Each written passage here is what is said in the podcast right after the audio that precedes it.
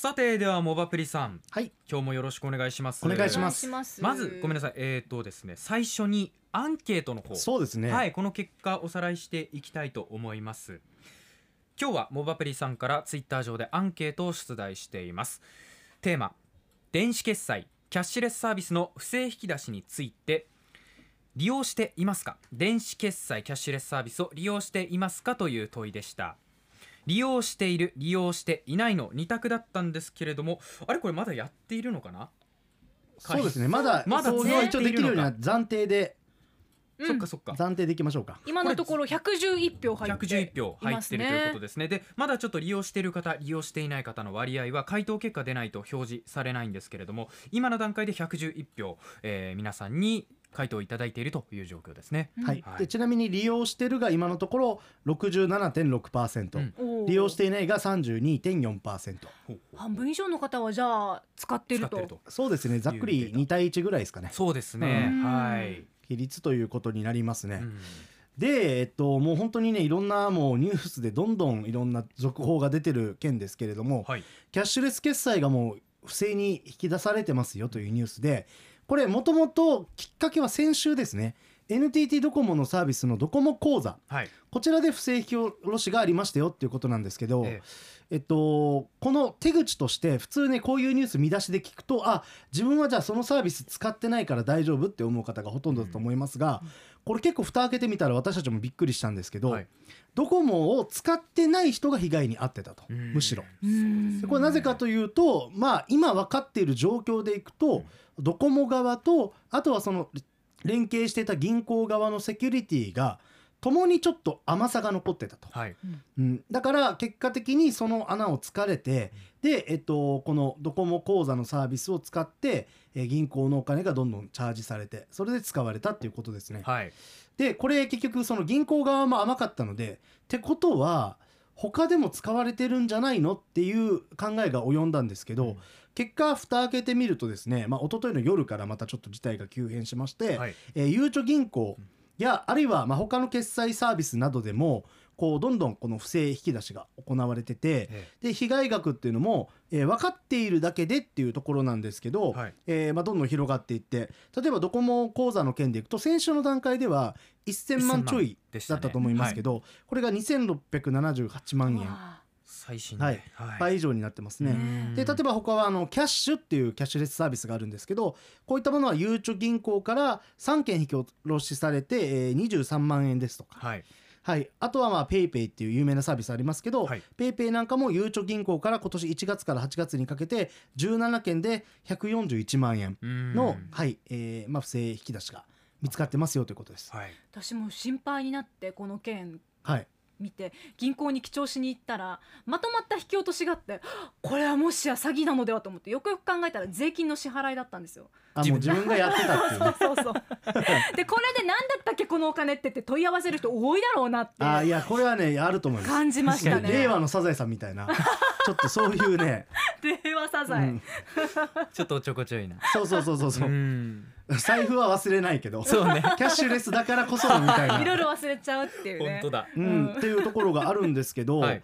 でちょっとこれやっぱりねあの、まあ、これからまたいろいろなんか手口とかが分かってくると思うのでその上でやっぱりちょっとこう対策しましょうみたいなのが言えると思うんですけど、はい。ただ一応現時点でちょっと意識として覚えておきたいのがまずですねちょっと今回の件はやっぱりユーザー側でどうやって防げたのかっていうのがちょっと分かってないってところなんですよね。うん。うん、対策の取りようがないっていう、ね。はいそこがすごく難しいとこで本当に銀行を記帳してみて確かめてっていう感じです。まあ、ちなみにドコモなど、まあ、一部の、えー事業者は、まあ、すでにですね、まあ、この分は保証しますって明言はしてるので、はい。万が一そういうのがあれば問い合わせて、はい、あのお金っていうのはうん。なくならないようにちょっとしてほしいなと思うんですけど、えっと、これ、まあ、じゃあなぜ起きたのかっていうところを、はい。今分かってる状況だけでなんとなく察するとおそらくおそらくですよ。もうドコモとか銀行側ももうセキュリティのプロがいるので、明らかにこの設定にしちゃうと不正に使われるんじゃないかって懸念はあったと思うんですよ。はい。ただこれあのユーザーの気持ちになれば分かるんですけど登録して何か使おうとした時に難しかったり登録の手順が多ければ多いほど途中で諦めませんうん？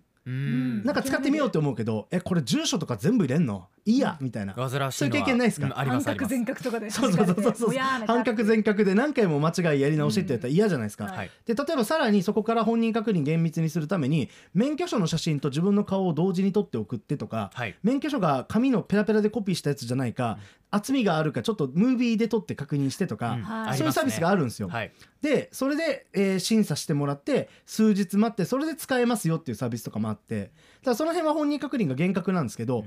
やっぱ途中で面倒くさくて心折れる人とか多いと思うんですよ。はい。だからこれは、まあ、ちょっとおそらくですけどもうこんなもんは技術的にちょっと怪しいのは多分分かってたんだけれども、はい。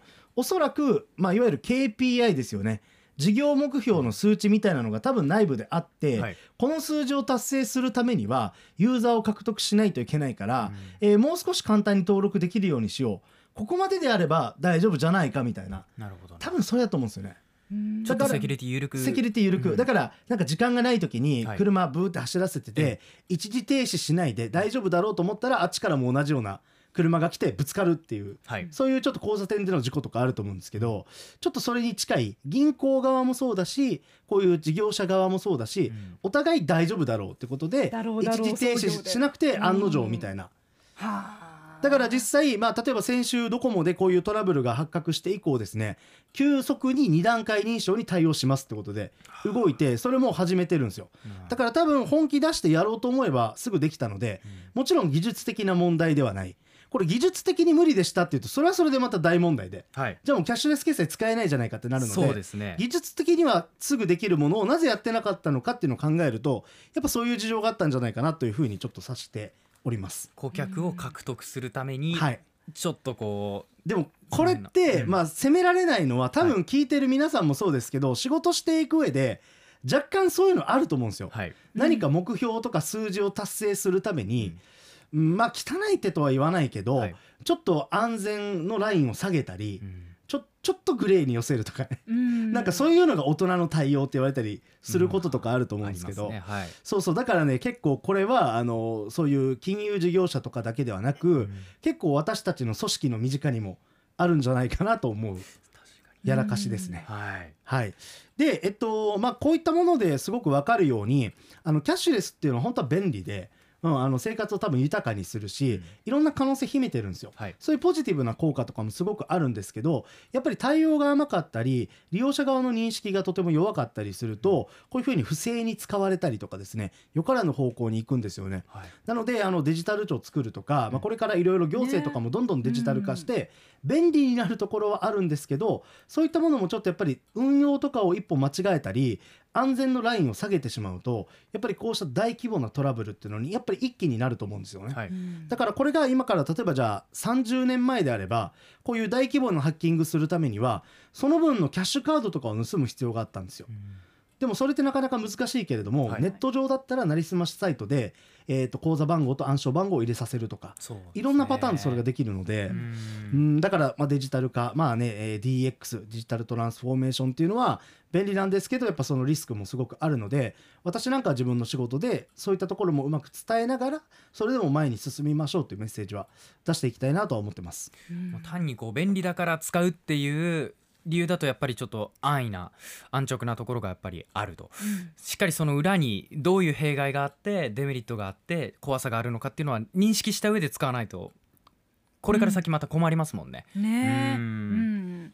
マリコさんとこどうですか？使ったりは。私は結構使っているんですけれどもやっぱりこういう事件があるとあーなんかこのまま使ってていいのかな大丈夫なのかなねと思っていて、実際にリスナーさんからも親泊さんからもですね、ええそろそろデビュー？矢先の事件しばらく待機中ということで。デジタル化にしようかなと思ってたけど今ねこういうことがあってっていう。そうなんです。うん。なんか踏みとどまってるっていう方もいらっしゃいましたね。だから一応あのキャッシュレスは使いたいけど怖いっていう方は、例えば IC カードでチャージするタイプのうん。キャッシュレス決済とかがあるじゃないですか。はい、はい、あるいは銀行とかクレジットと連動させずにお店とかで現金でチャージする方式であればまだそのリスクはそんなに高くなかったりするので、うん。そういったものでしばらく様子見るとかでもいいかもしれませんね。Edy とかスイカとかそうそうそうそう。そういったものですね。100ゼロではなくて、はい。うんうん。そういった形でちょっと様子見るとかもね。はい。あと断捨離マンさんからもメッセージいただいております。ありがとうございます。電子決済使ってる？使ってないですが僕はデビットカードを使ってますよ財布に入れる額が少なくなりました。